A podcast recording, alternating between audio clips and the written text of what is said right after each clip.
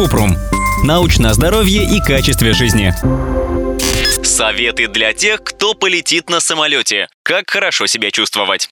Инфекции попадают в организм, ноги отекают, а нос болит. Все это может случиться во время полета, но есть способы этому противостоять.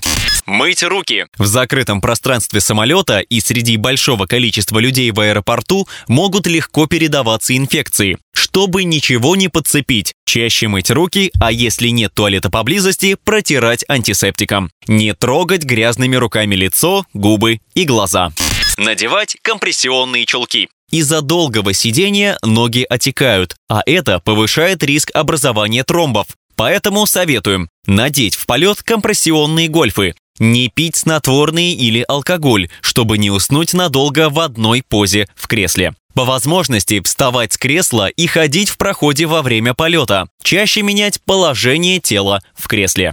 Жевать жвачку. Во время полета меняется давление воздуха вокруг и в среднем ухе. От этого часто возникает боль в ушах и пазухах носа. Для профилактики проблем со слухом взять с собой леденцы или жвачку, чтобы было проще глотать или просто зевать. Не спать во время взлета и посадки самолета. Если перед полетом появилась простуда или аллергия, нужно проконсультироваться с врачом. Он назначит противоотечные и антигистаминные препараты. Они помогут от проблем с ушами и пазухами, которые часто возникают в самолетах, например, при баротравме.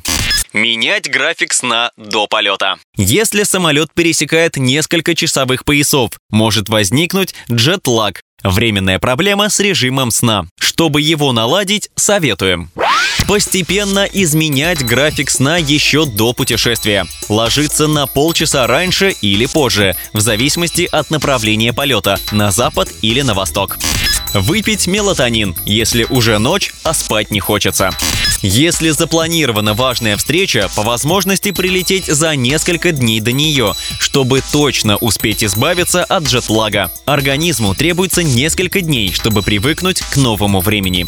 А еще перед полетом лучше убедиться, что есть прививки от гриппа, кори, краснухи, ветрянки. Это поможет защититься от инфекций.